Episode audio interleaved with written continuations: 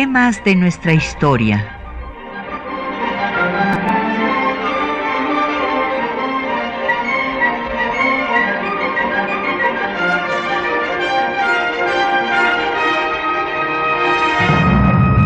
Un espacio que difunde el conocimiento del pasado para comprender nuestro presente. Programa a cargo de la maestra Patricia Galeana.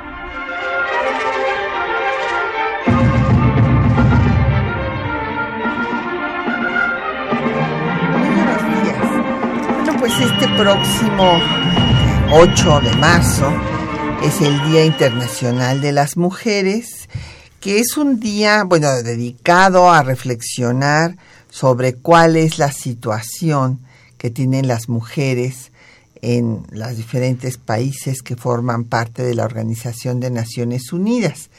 No es un día para que nos feliciten por ser mujeres y que nos den rosas y ese tipo de cosas que yo digo, bueno, es que no han entendido ni el origen ni el por qué. El origen, pues e, es de Clara Zetkin. Bueno, hay varios orígenes, pero Clara Zetkin, esta socialista alemana, lo propone que se recuerde a las mujeres víctimas de las luchas laborales en Estados Unidos y propone que sea eh, un recordatorio. Es como nuestro primero de mayo, pues. Entonces no es eh, un día de fiesta, sino es un día de reflexión. Y aquí en temas de nuestra historia, pues vamos a hablar de la historia de las mujeres que han eh, participado en responsabilidades públicas y cómo lo han hecho, que, hay una labor admirable en muchas de ellas. Y tenemos el gran gusto de que nos acompañe la doctora Eva Rocha, que es especialista en historia de las mujeres. Así es que bienvenida, Eva, qué gusto que estés aquí con nosotros. Gracias, sí. Bueno, déjenme decirles que como cada viernes tenemos publicaciones eh, para que ustedes profundicen en los temas que tratamos. Y en este caso les vamos a dar los últimos tres ejemplares que quedan de la obra que publicamos en el INERM, en el Instituto Nacional de Estudios Históricos de las Revoluciones de México, que se llama La historia de las mujeres en México. Y hay aquí eh, una eh, historia que recoge, pues desde mujeres de la época virreinal, hasta la actualidad. Y quiero destacar pues que la doctora Eva Rocha, justamente que nos acompaña hoy, es autora de la visión panorámica de las mujeres durante la Revolución Mexicana. Eh, la obra pues eh, tiene también participaciones de otras colegas muy destacadas como Ana Lau, que da el estudio introductorio de lo que es la nueva corriente historiográfica de la historia de las mujeres. Y bueno, eh, tenemos solamente a un hombre eh, que participó en la obra, que fue Vicente Quirarte, con un eh, retrato de la mujer con pues que la va equiparando a la Ciudad de México. Entonces, pues llámenos, tenemos tres ejemplares de la historia de las mujeres y también tenemos eh, un ejemplar de la nueva publicación que hemos eh, sacado a la luz en, la Federación Mexicana de Universitarias y que vamos a presentar el próximo martes 7. Eh, les invitamos a la presentación. Esta obra lleva por título Por una cultura de paz, cómo eliminar la violencia de género y este pues no tuve el gusto de coordinarla, eh, participan muchas colegas y la vamos a presentar el 7 de marzo porque el 8 de marzo nos vamos a unir al paro internacional de mujeres feministas. Eh, todas las mujeres vamos a hacer un paro si no se puede dejar de ir al trabajo por razones pues, de la propia responsabilidad que uno tenga, por lo menos nos vamos a poner el símbolo color guinda en el que estamos uniéndonos a este paro internacional para que se acabe la discriminación y la violencia contra las mujeres. Y eso lo tenemos que redoblar porque ya escucharon ustedes al personaje este polaco, el señor ya va a pasar a la historia, Corbin Mikke, que afirma pues que las mujeres necesariamente tenemos que ganar menos porque somos más débiles y menos inteligentes. Esto declarado en la Eurocámara, en el Parlamento de la Unión Europea, que ha causado escándalo en el mundo. El señor eh, Mike, que es un fascista que eh, ha este, hecho el saludo nazi, eh, este, pues parece que lo van a pues sancionar por, por todo esto. afirma que pues no hay ninguna mujer entre los mejores ajedrecistas del mundo, en fin. Entonces, pues, eh, eh, como ustedes ven, subsiste la discriminación y por eso es que vamos a hacer el paro, aunque en algunos casos será paro activo, el próximo 8 de marzo. Eh, llámenos, tenemos a su disposición, como siempre, para sus comentarios, los teléfonos 55 36 89 89, la sin costo 01 800 505 26 88, un correo de voz 56 23 32 81, un correo electrónico temas de nuestra historia arroba yahoo.com.mx. En Twitter nos puede seguir en arroba temas historia en Facebook en temas de nuestra historia UNAM y el programa queda en línea en el www.radiounam.unam.mx. Ah, me faltó decirles que eh, la presentación del libro por una cultura de paz, cómo eliminar la violencia contra las mujeres, lo vamos a presentar en el Museo de la Mujer. Es el museo de nuestra Universidad Nacional, el Museo Universitario, que está en la antigua Casa de la Imprenta Universitaria, allá en el Centro Histórico, en Bolivia 17.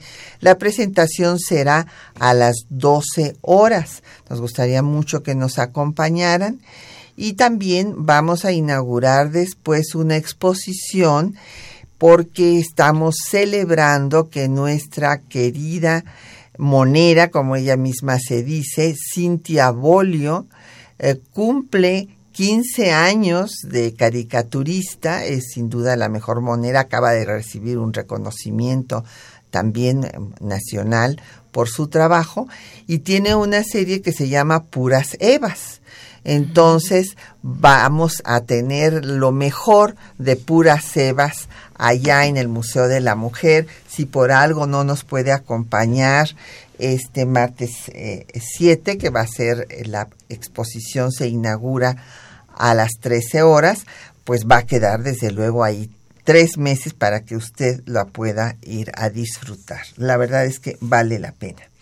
Bueno, la doctora Eva Rocha, pues se formó aquí en nuestra Universidad Nacional, ella es doctora en historia, es investigadora en la Dirección de Estudios Históricos del Instituto Nacional de Antropología e Historia y es especialista en historia de las mujeres. Ha trabajado lo mismo en las mujeres en la Revolución, que eh, pues eh, una obra que también publicamos eh, en el INERM en coedición con el INA sobre las veteranas en el México postrevolucionario. Eh, tiene diversos artículos, no, perdón, el libro es Los rostros de la rebeldía, veteranas de la Revolución Mexicana. Tuvo un artículo previo que ya después profundizó e hizo el libro. Y también ha trabajado el tema de la imagen de la mujer en los discursos informativos y demás. Y, que, que sí, bueno, es, es increíble todavía cómo se sigue usando al cuerpo de la mujer como eh, pues propaganda pornográfica muy desagradable. Pues Eva, qué gusto de que podamos compartir eh, hoy el espacio contigo.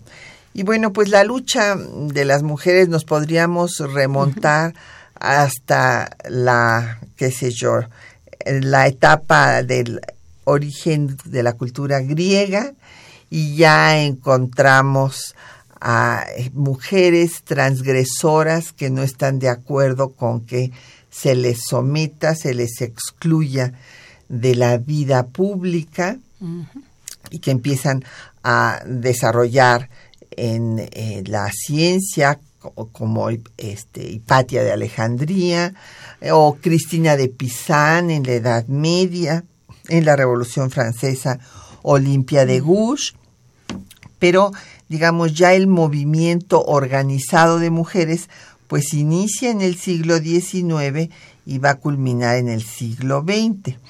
En el siglo XIX, bueno, pues eh, en Estados Unidos y en Inglaterra inician los movimientos sufragistas, se unen a la, los, a, la lucha por la liberación de los esclavos en Estados Unidos, en Sheffield y Manchester hay eh, represión de manifestaciones, lo mismo que en Wyoming, pero aquí en México también hay una carta que escribieron unas mujeres de Zacatecas eh, al constituyente de 24, porque querían participar en la toma de decisiones. Desde luego fue ignorada. Después 86 mujeres escribieron para el de 56, también fueron ignoradas. Y bueno, cuando ya al triunfo de la reforma las mujeres tienen acceso a la educación, es cuando van a tener una preparación más parecida a la de los hombres, gracias a las ideas liberales de reforma.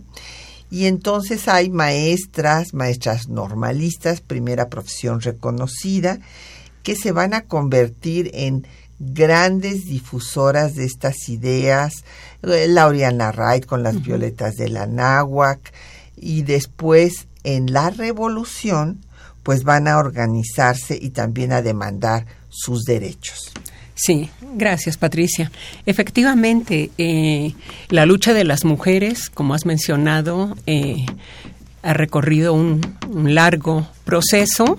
Eh, yo eh, empezaré a hablar, vamos a decir, de esto que estás mencionando de finales del siglo XIX, cuando las demandas fundamentales de las mujeres eran el derecho a la educación y el derecho al trabajo, al trabajo en el espacio público en condiciones de igualdad con los hombres. Eh, por supuesto que estas mujeres eh, que empezaron a escribir en revistas femeninas y a ser directoras de revistas femeninas, eh, planteaban eh, un concepto un concepto importante que viene de, la Revolución Francesa, que es la emancipación.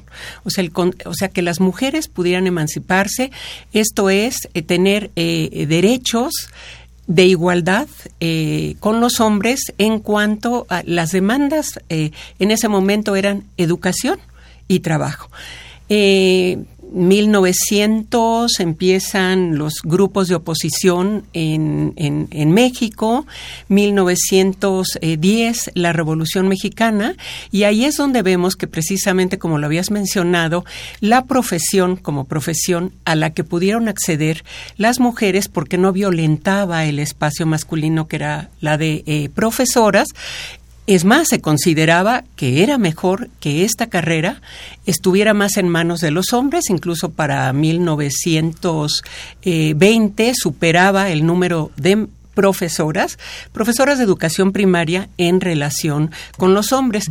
Esta profesión fue las que las va a poner en el mundo de lo público y las va a poner también en... Eh, en el conocimiento y en las ideas políticas y es el momento en que empieza la revolución, que muchas de estas maestras, algunas otras eh, con la profesión de periodistas, que, que era una profesión más bien, más bien aprendida en la práctica y porque ellas estaban vinculadas con, eh, de alguna manera dentro de la familia había también periodistas y por el otro lado estas mujeres, digamos, ilustradas, que eran escritoras, ¿no? Que aun cuando los temas eran, tenían que ver más con las mujeres, ellas sí empezaron a, cuestionar este papel eh, subordinado. Ellas se vinculan y participan en la revolución en los distintos grupos y realizando distintas tareas y es precisamente a partir, eh, bueno, y demandando lo que eh, se quería eh, en estos planes programáticos de los revolucionarios, que es este concepto de justicia social, ¿no? O sea, que no existiera esta, esta injusticia y esta separación de, de grupos eh, eh, con mucho poder económico y una gran población empobrecida, que recordemos que la población en la época de la revolución fundamentalmente era rural y también existía un alto índice de analfabetismo. Entonces, esto hace que eh, este pequeño sector de mujeres, de mujeres preparadas, ilustradas, maestras, maestras se incorporen, se incorporen en la revolución y eh, en 1914 cuando se derrota al ejército federal y viene la decisión de caudillos, Carranza se ve en la necesidad de trasladar su gobierno a eh, un gobierno provisional a Veracruz y ahí es donde vamos a ver que un numeroso grupo de maestras se van con Carranza. Así es. Pues vamos a hacer una pausa, vamos a escuchar un poco de música eh, pues canciones de protesta y vamos en primer término a escuchar la composición de José Molina, Adelante Mujeres de la Tierra. Yo quisiera destacar que José Molina fue una activista, participó en el movimiento de 68, él es de origen sonorense y eh, pues compuso una serie de canciones de protesta de las cuales esta se refiere en particular a las mujeres.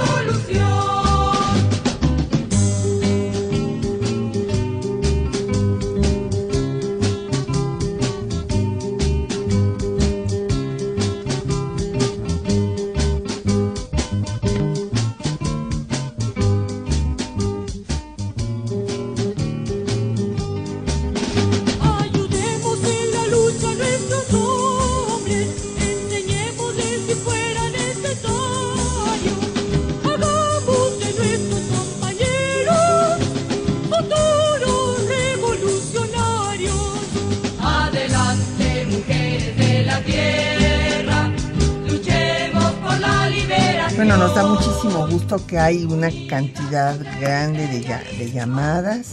Qué bueno que... Antes debo decirles que aquí mismo en temas de nuestra historia, cuando tratábamos el tema de historia de las mujeres, inmediatamente bajaban las llamadas. Es un, un buen indicador que ahora tengamos tantas, nos da mucho gusto. Don Aurelio García de Tlanepantla, que le dedique un programa a Juana de Arco, que cuál sería el panorama futuro para la mujer de seguir con estos paradigmas impuestos por la mercadotecnia. No, bueno, precisamente estamos luchando, don Aurelio, porque se acaben estos eh, paradigmas eh, que ponen a la mujer como objeto de uso sexual. Justamente esa es una de las luchas del feminismo. El feminismo no es otra cosa que una doctrina social que busca el respeto de los derechos humanos de las mujeres como cualquier otro ser humano. Eh, don eh, Rodolfo Martínez, que hablemos de un comentario sobre la Malinche. y que, se, dónde puede leer el, el temas de la historia prehispánica de las mujeres. Bueno, fíjese, don Rodolfo, que hay poco, eh, pero yo le recomendaría, vamos, tendría usted que ir a la biblioteca, porque está agotado el álbum de las mujeres, en donde también participó la doctora Eva Rocha y la doctora eh, Enriqueta Tuñón, hizo justamente eh, la parte de las mujeres en la etapa prehispánica. En cuanto a la Malinche, bueno, pues es una mujer que lamentablemente, digo, fue porque es una práctica que había entonces, imagínese usted, en la conquista española y todavía subsiste hasta la fecha, el hacer transacciones comerciales con las hijas. No se venden los hijos, sino se venden las hijas. Y bueno, la Malinche primero fue vendida por su propio padre y así como anduvo de un lado a otro, pues entonces pudo aprender varias lenguas.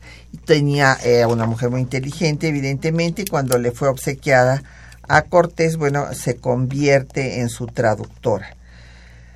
Don Alberto Mejía de la Gustavo A. Madero, eh, que cuáles libros este, escrito, no sé si se refiere usted a mí o a la doctora Rocha.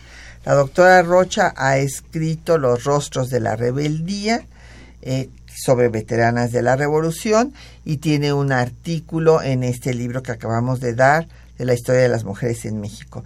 Yo escribí el libro sobre el Museo de la Mujer que yo misma este, pues fundé e hice toda la curaduría y ahí lo puede usted ver en el propio museo me refiero a temas, bueno, pues he escrito muchos, he coordinado muchísimos, pero así que eh, yo nada más sea la única autora pues del Museo de la Mujer.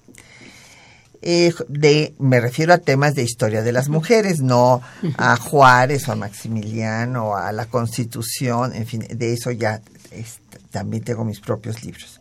Josefina Cruz, eh, pues felicita al programa ¿Y qué, qué pasó con la Güera Rodríguez? Bueno, la Güera Rodríguez es una mujer muy interesante, doña Josefina, porque es una transgresora. Ella primero eh, fue casada con un individuo que la golpeaba. Y tenemos todas las eh, testimonios de cómo eh, este hombre la maltrataba.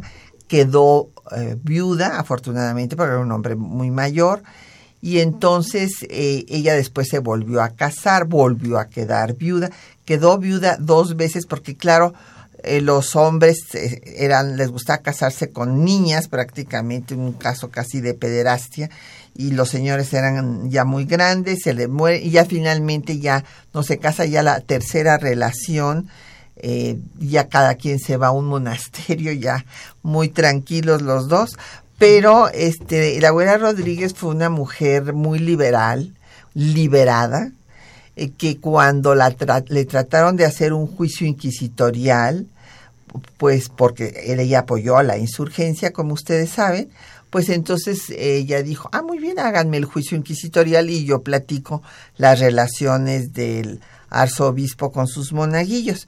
Y entonces, evidentemente, se paró ahí el asunto. Pero, en fin, podríamos seguirnos. Es un programa, es una mujer muy interesante que tuvo, pues conoció a Bolívar, fue novia de Iturbide, Iturbide pasó al ejército trigarante delante de su casa para rendirle homenaje cuando entró a la Ciudad de México, así que una de las mujeres más hermosas que según Tolsa él conoció en toda su vida. Y la cara de la dolorosa, de la Virgen de los Dolores, en la iglesia de la profesa, eh, al, eh, quien afirma que es un retrato de la Güera Rodríguez, para que la vayan a visitar. Don Jesús Ríos, ¿de qué manera las políticas han modificado? No, pues evidentemente, gracias a esas políticas afirmativas, se ha logrado avanzar, don Jesús, porque por ejemplo, ahorita ya tenemos una cuarenta y tantos, casi cuarenta y seis por ciento de mujeres en la Cámara de Diputados y este 36 en la Cámara de Senadores, pero esto gracias a que se les obligó a los partidos porque no querían poner a mujeres más que en distritos que estaban perdidos. Y cuando se les sancionó económicamente, pues entonces encontraron a las famosas Juanitas, mujeres con muy poca autoestima que aceptaron ser postuladas y renunciar cuando ganaran para dejar a un hombre en su lugar. Entonces, son necesarias estas acciones afirmativas para cambiar la mentalidad que todavía sigue y el machismo prevaleciente en nuestro país, lamentablemente, y en el mundo. Ya ve usted al señor polaco. Alberto Huesca de la Benito Juárez, que ¿A qué horas va a ser la presentación del libro el martes? Va a ser a las 12 horas, don Alberto, en Bolivia 17, Centro Histórico. Eh, sobre la época prehispánica, pues ya dije a, don Tiburcio Luna, el álbum de la mujer, eh, Enriqueta Tuñón estudia justo a las mujeres en la etapa prehispánica, el León David Casas Romero, que falta mucho, que se falta el respeto a, las mujeres en las calles. Tiene usted toda la razón, don León, es la verdad una vergüenza que necesitemos vagones eh, eh, de puras mujeres para que los hombres no eh, manoseen a, a, las mujeres que están es verdaderamente vergonzoso que necesitemos taxis rosas. Bueno, pero ¿en dónde estamos? ¿No? En la barbarie. Elsa Leira Torres de Ixtacalco, que le da gusto oír eh, a las historiadoras, pues muchas gracias nos da mucho gusto tener a la doctora Eva Rocha y gracias en Facebook a Celso Cruz y a Consuelo Whitstroll también. Bueno, pues yo quisiera, Eva, que habláramos de las primeras mujeres. Ya vimos que se organizan en la revolución, eh, las hay en todos los grupos políticos. Eh, tenemos que lo mismo participaron como anti bueno desde antes en el programa magonista el, programa del Partido Liberal que sí toma en cuenta a las mujeres inclusive las trabajadoras domésticas en su programa de lucha. Sí. Eh, pues en los grupos antireleccionistas con Madero, luego con los zapatistas hay coronelas que toman este mando de tropa y con las los carrancistas pues está sobre todo Hermila Galindo que demanda el voto mismo que no se da a las mujeres en la Constitución de 1917. Sí.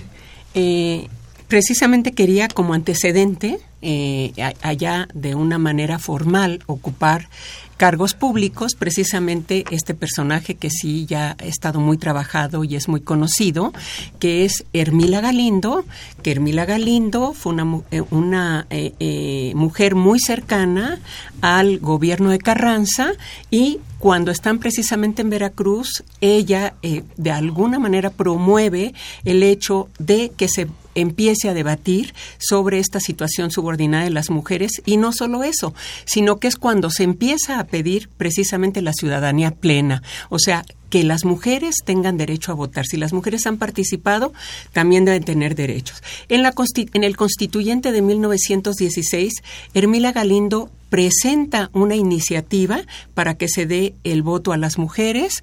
Eh, su planteamiento es el voto restringido porque piensa que eh, deberían de tenerlo en este momento hombres y mujeres que estuvieran por lo menos, que estuvieran alfabetizados para que pudieran emitir un voto con conciencia. O sea, no tanto el sufragio universal, sino este voto restringido.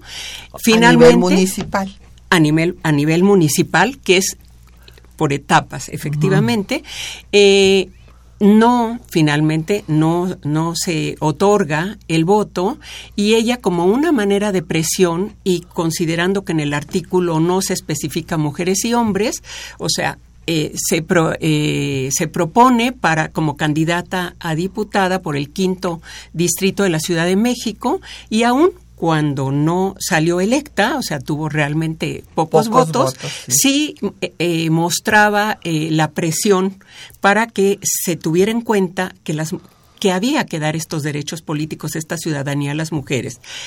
En Yucatán, que sabemos que eh, fue con la llegada de Alvarado, fue un gobierno liberal y muy avanzado, y después con el gobierno socialista de Felipe Carrillo Puerto, aún cuando no quedó exactamente legislado el, en la Constitución el voto municipal, ahí es donde vamos a tener a las primeras eh, eh, diputadas, ¿no? que estuvieron, claro, y, y ejercieron el tiempo que duró esta experiencia socialista en Yucatán. Esto fue en 1922 y 1923 y, fueron Elvia Carrillo Puerto, eh, Raquel Cipcicero eh, y, Beatriz, Beatriz Zavala Penich. Exactamente, ellas tres como diputadas y en 1923 se nombra a Rosa Torre González como regidora eh, de Mérida.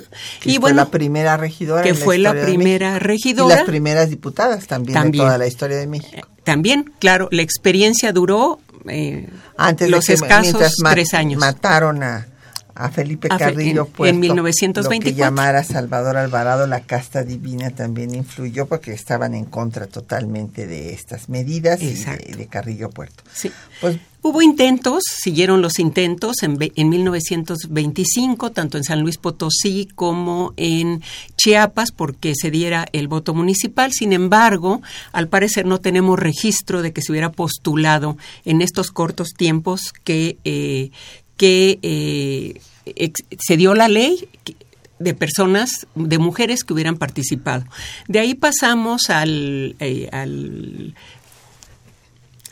de ahí pasamos a la constitución del Frente Único Pro Derechos de la Mujer en la Ciudad de México en 1935, que aglutinó a distintas organizaciones, pero una demanda fundamental, que era precisamente la del voto. Así es.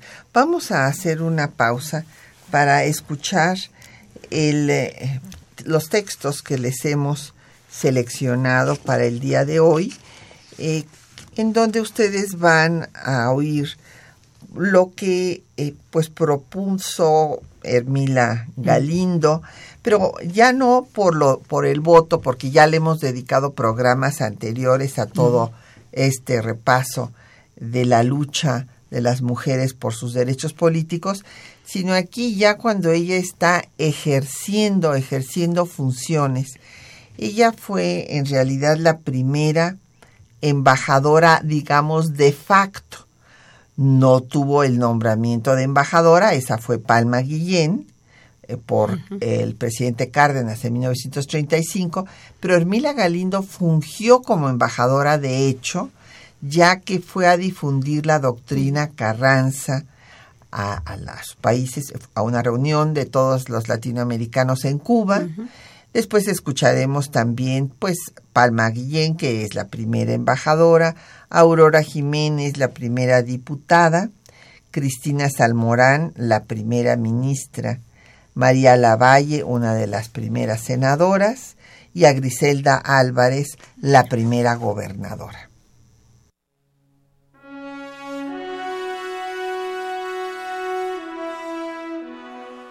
La participación de las mujeres en la actividad pública y la toma de decisiones ha sido invisibilizada a lo largo de la historia. Hermila Galindo, destacada sufragista mexicana, fue secretaria particular de don Venustiano Carranza. Por su capacidad como oradora, fue comisionada para dar a conocer la doctrina de Carranza en el exterior.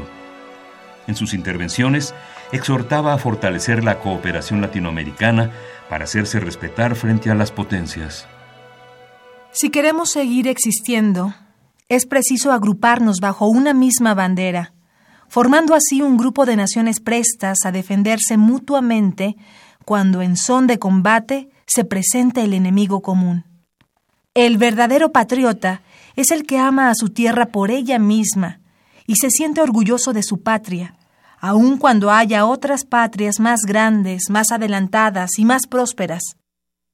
El que no ve con buenos ojos a su tierra, el que solo ve sus vicios, no hará el menor esfuerzo para elevarla y glorificarla. En 1935, Palma Guillén fue designada como la primera diplomática de México. Ella representó a México en Colombia y Dinamarca. Terminando esta misión, fue nombrada delegada permanente de México ante la Sociedad de Naciones en Ginebra, desde donde fue parte de la delegación de mexicanos que denunció la invasión italiana a Etiopía en 1935 y la intervención alemana e italiana en la Guerra Civil Española en 1937.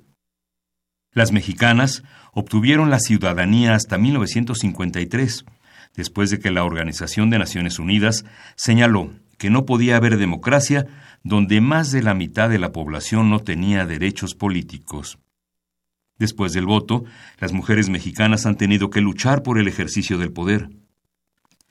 Aurora Jiménez fue electa diputada federal para el último periodo de la cuadragésima segunda legislatura en 1954. En este cargo, buscó reducir las condenas de los menores infractores. Disminuir la delincuencia no es únicamente obligación del Estado, es obligación de todos los mexicanos. ¿Y cómo? Poniendo mayor atención, mayor protección a la niñez, futuro de nuestra patria. Al defender a nuestra niñez, sentaremos las bases para que la justicia sea honesta y recta y para que las cárceles no estén llenas de los menores económicamente débiles. No es castigando como vamos a remediar, sino previendo la delincuencia. Cristina Salmorán fue nombrada ministra de la Suprema Corte de Justicia en 1961. Ella luchó principalmente por el reconocimiento de los derechos laborales de las mujeres, lo que se reflejó desde su tesis de licenciatura, La condición de las mujeres en el derecho del trabajo, donde hizo un recorrido histórico por la explotación de la que han sido víctimas las mujeres. En ella concluyó nuestra legislación protectora de la mujer se encuentra atrasada en relación con las conferencias internacionales de trabajo celebradas desde 1919. Es necesario que se establezcan escuelas técnicas para obreras, para remediar la situación que guarda la mujer no calificada y evitar la explotación de los salarios de la mujer.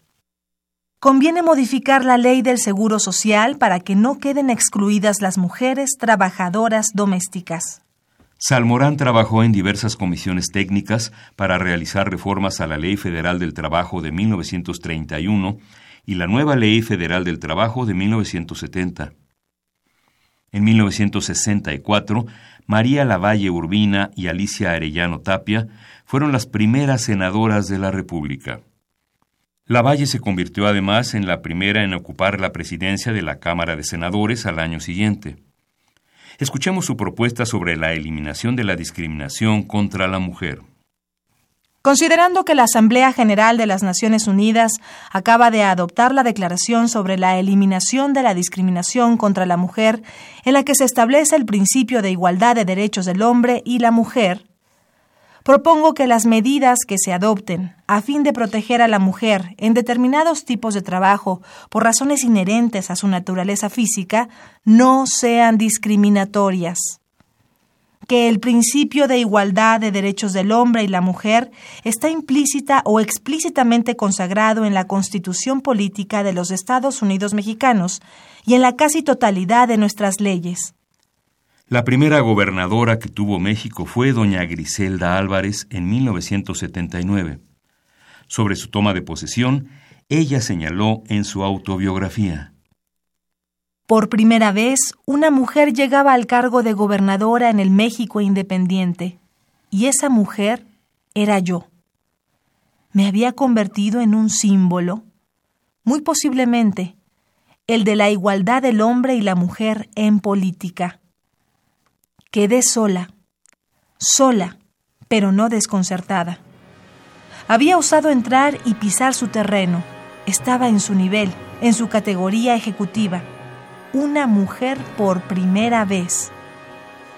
A ellos, digan lo que dijeren, les costaba trabajo el reconocimiento.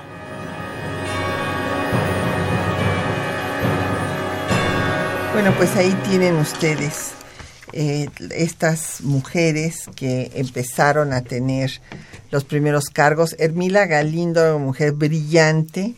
Es más, eh, tenemos el testimonio de José C. de cómo fue Hermila Galindo la que se puso a redactar la doctrina Carranza.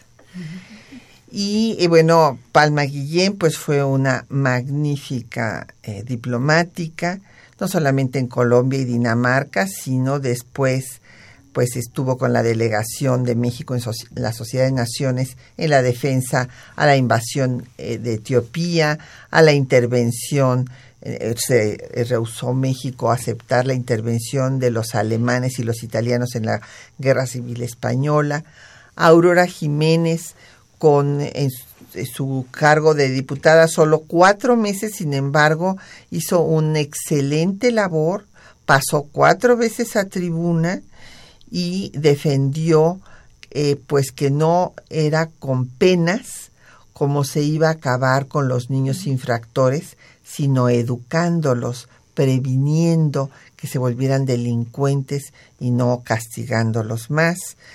Eh, doña Cristina Salmorán eh, pues hizo una gran labor como ministra de la Corte en defensa de las de las trabajadoras, María Lavalle en contra de la discriminación y bueno, Griselda Álvarez. María Lavalle y Griselda Álvarez, pues yo tuve el privilegio de conocerlas, de ser amiga de ellas y pues fueron presidentas honorarias vitalicias de nuestra Federación Mexicana de Universitarias.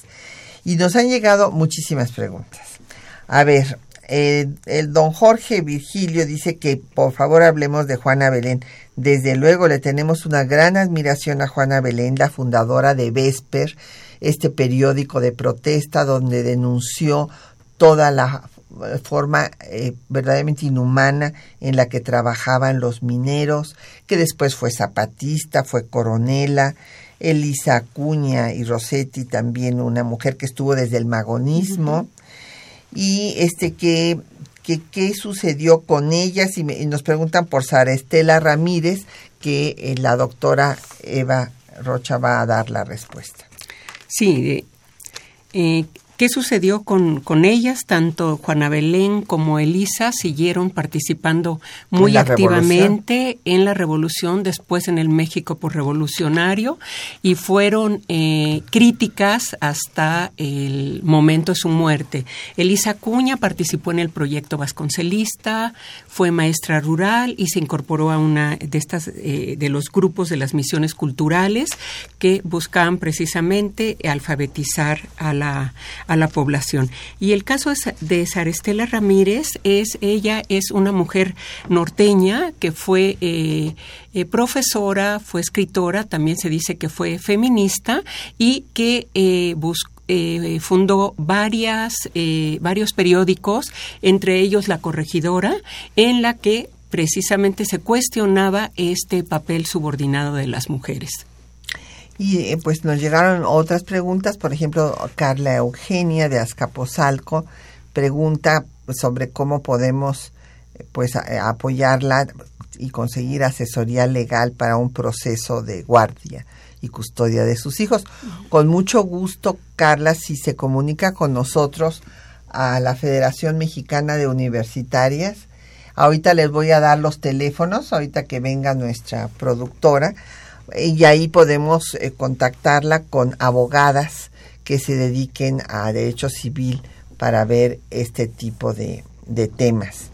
Por otra parte, eh, los teléfonos de FEMU, por favor. Ah, perdón, aquí ya están los teléfonos. Rápidamente Quetzalín nos trajo los teléfonos de FEMU para que nos llame 5622 0618. Yolanda Martínez de la Gustavo Amadero pues dice que ella prefiere viajar con hombres, que tiene 79 años. Bueno, doña Yolanda, qué bueno que usted prefiera. Sí, a mí también me parece que lo, lo normal es que viajáramos todos juntos, pero pues tal vez a usted ya no la han acosado sexualmente, pero yo sí conozco a muchas alumnas, compañeras que han sido molestadas en eh, estos transportes colectivos. Manuel Pérez Morales de la Miguel Hidalgo pues nos recuerda las oraciones y dice que a él le parece que son muy bonitas. Pues sí, son muy bonitas las oraciones, nada más que déjeme decirle, don Manuel, que gracias a las religiones abrámicas, esto es a la judía, a la musulmana y a las cristianas, la mujer ha sido relegada a un segundo término, porque desde que se inventaron las religiones monoteístas, en donde hay un solo Dios, pues resulta que el Dios es hombre. Y entonces pues la mujer eh, ocupa un papel secundario y además pues no puede ni siquiera pues en las diferentes religiones ser sacerdotisa, ¿verdad? Salvo los anglicanos que sí tienen ya mujeres eh, eh, impartiendo o dirigiendo a las iglesias.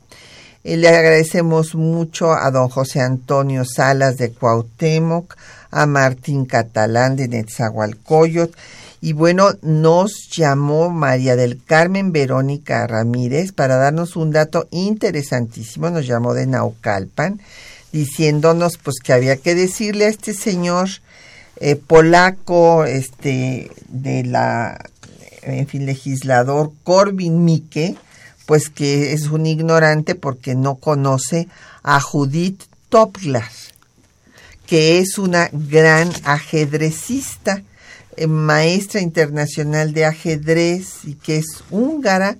En efecto, ella nació en Budapest, ya que Salim nos dio todos los datos, es gran maestro internacional de ajedrez.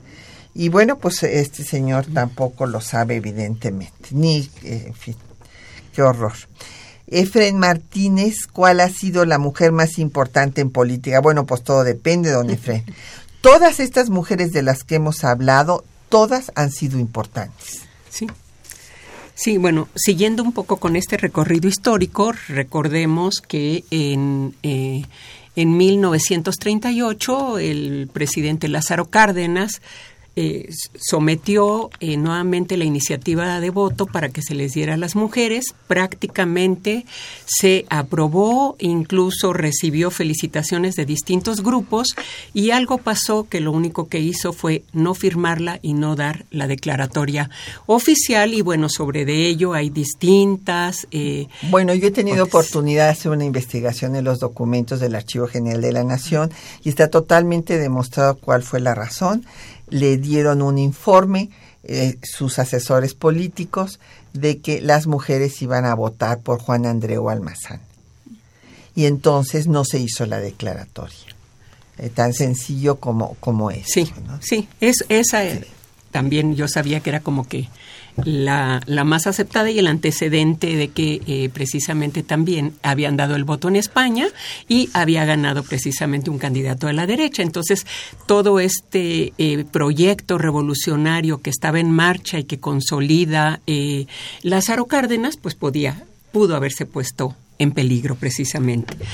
Pues vamos a hacer una corte para escuchar otro poco de música. Vamos a escuchar ahora a una canción también de protesta costarricense de Guadalupe Urbina que lleva por título Por algo estoy aquí.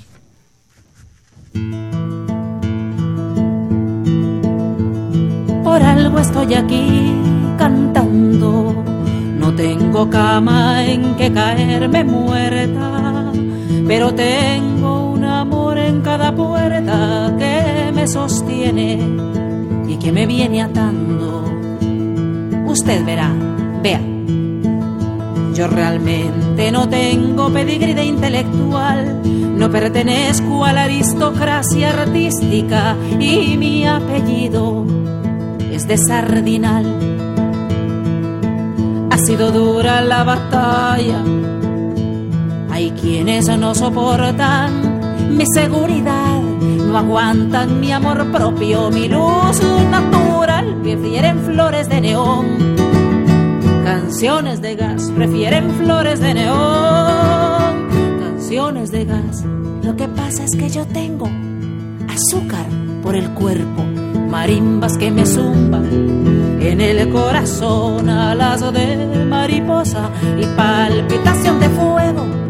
Y se me han roto las teclas que son de fino coyoli, se me han roto las teclas, que son de fino coyoli, se me han roto las teclas, que son de fino coyol.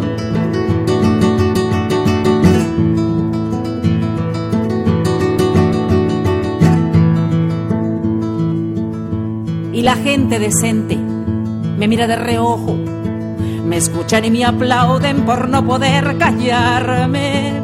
Con el tiempo aprendí a quererme, a ver de frente, a dar la espalda o a no quedarme. Unos dicen que comunista o feminista y otros que soy de las cortes de Leviatán. Y yo solo hago conjuros de noche y levantada la falda sobre altares de piedra, hierba y sal. Yo solo conjuros de noche y levantada la falda sobre altares de piedra, hierba y sal. Y con mandrágora, muérdago y estrago hago de bruja perversa y amo mi corazón. Me excomulgaron ya tiempo y a misa no voy porque los curas no tienen ni tanto ni voz. Me excomulgaron ya tiempo y a misa no voy porque los curas no tienen ni tanto ni voz. Lo que pasa es que yo sí tengo azúcar por el cuerpo y marimbas que me zumban en el corazón alas de mariposa y palpitación de fuego y se me han roto las teclas que son de fino coyoli se me han roto las teclas. Que son de fino coyoli se me han roto las teclas. Que son de fino coyoli se me han roto las teclas. Que son de fino coyol son mala marimba. Pasión el tío de mi abuelo cuando estaba chiquita y jugaba que son de fino coyoli se me han roto las teclas. Que son de fino coyol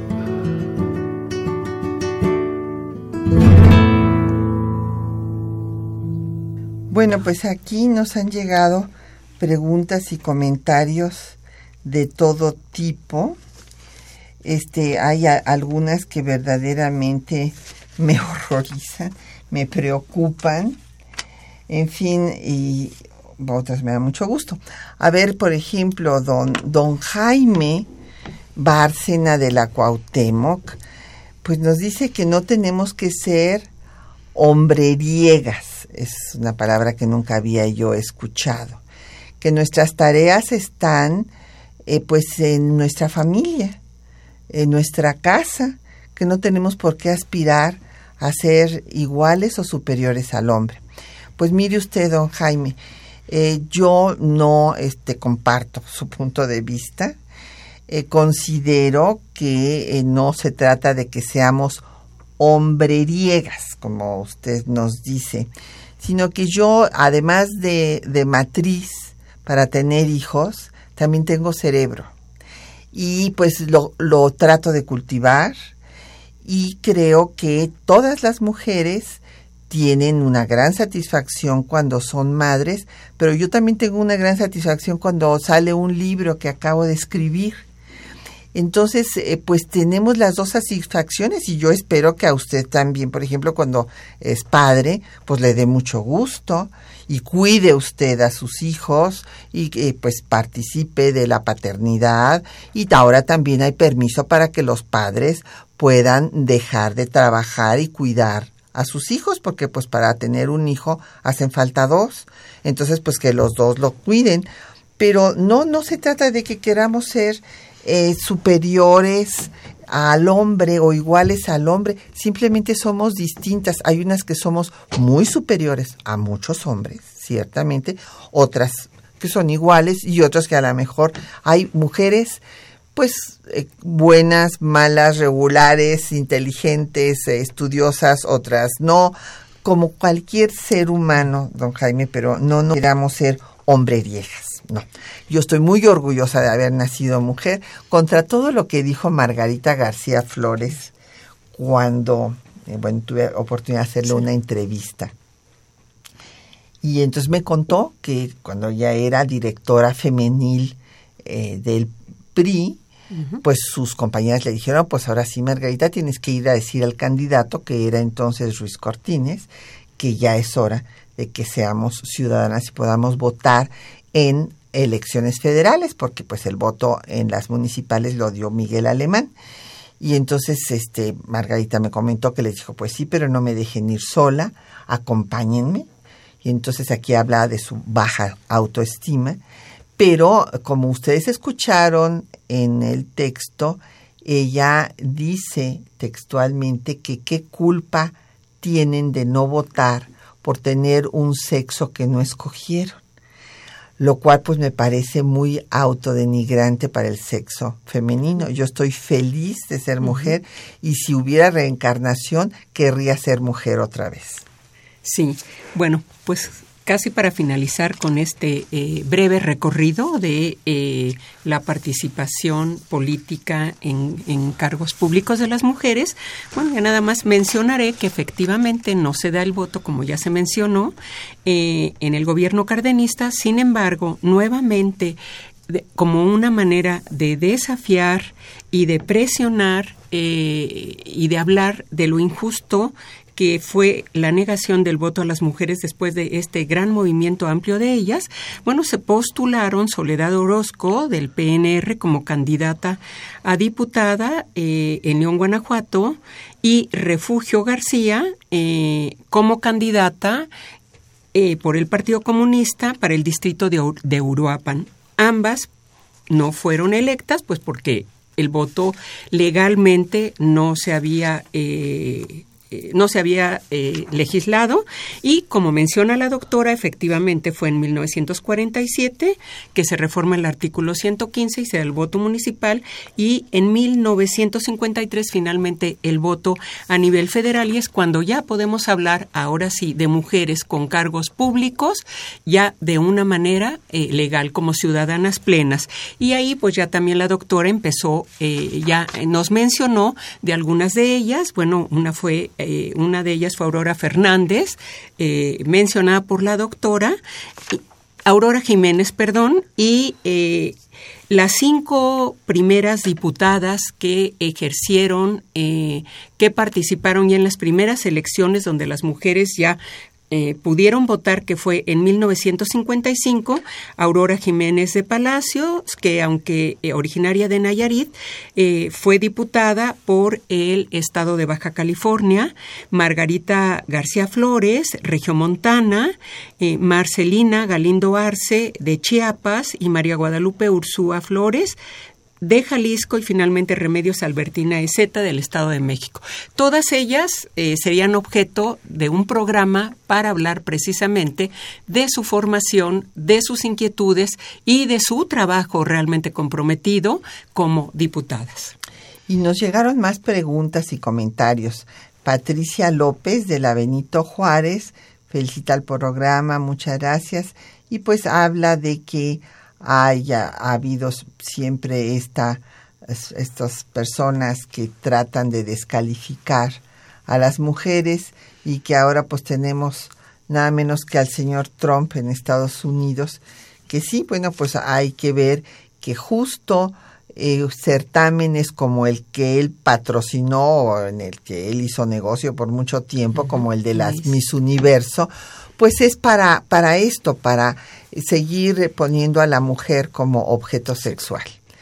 Don Israel Hernández Caballero de Ecatepec dice que hay que tratar de contrarrestar estos estereotipos, tiene usted toda la razón, don Israel, que evidentemente pues son discriminatorios, que a las eh, y esto que menciona usted se les condiciona desde los juegos. Tiene usted toda la razón, don Israel. Yo alguna vez he mencionado que si va uno a comprar un juguete y llega una juguetería y le dice que es para una niña, inmediatamente lo llevan a uno al rincón donde están las Barbies y donde están pues la cocinita, este, hasta hay hasta trapeadores, todo esto. En cambio, si es para un niño, lo llevan a donde están los mecanos para que arme y vaya pues desarrollando su inteligencia. Pero por eso hay que regalarles mecanos a las niñas. Hilda San Román de Toluca nos manda saludar. Le saludamos mucho, doña Hilda. Y que hace un par de meses hubo un paro contra los feminicidios en Argentina, que en México hay que hacer acciones contra esto. Tiene usted toda la razón, doña Hilda. Es terrible que eh, tengamos el mayor número de feminicidios en América Latina que es terrible decirlo también, que es el lugar donde también hay más violencia contra las mujeres y ahora resulta que hay violencia desde el noviazgo. José Guadalupe Medina de Netzahualcoyot, que, este, le, que él recomienda asistir al Museo de la Mujer. Muchísimas gracias, don José Guadalupe. Eh, doña Hilda San Román, otra vez, eh, otra llamada desde Toluca, que hay violencia contra las mujeres y que pues sí tenemos que fomentar una nueva cultura eh, que supere esta actitud de dominio, porque eso es todo lo que pasa, con eso terminaría yo, que cuando los señores ven que la mujer o la novia no quiere hacer lo que ellos quieren, darle servicio sexual, por ejemplo, bueno, pues entonces viene la violencia. y, y, por eso es que tenemos violencia ahora desde el noviazgo. Es terrible y tenemos que trabajar en contra de estas actitudes que destruyen a la sociedad. Muchísimas gracias a la doctora Eva Rocha que nos haya acompañado esta mañana con ustedes. Encantada. Y agradecemos mucho a nuestros compañeros que hacen posible el programa, Juana Stack y María Sandoval, en la lectura de los textos y en eh, el control de audio estuvo Socorro Montes en la producción Quetzalín Becerril, en los teléfonos Jacqueline Santos y Erlinda Franco con el apoyo de don Felipe Guerra y Patricia Galeana se despide de ustedes hasta dentro de ocho días.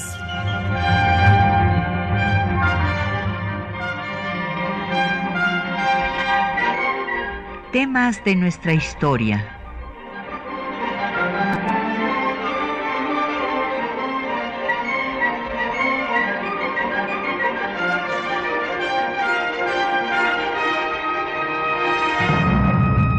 espacio que difunde el conocimiento del pasado para comprender nuestro presente. Programa a cargo de la maestra Patricia Galeana.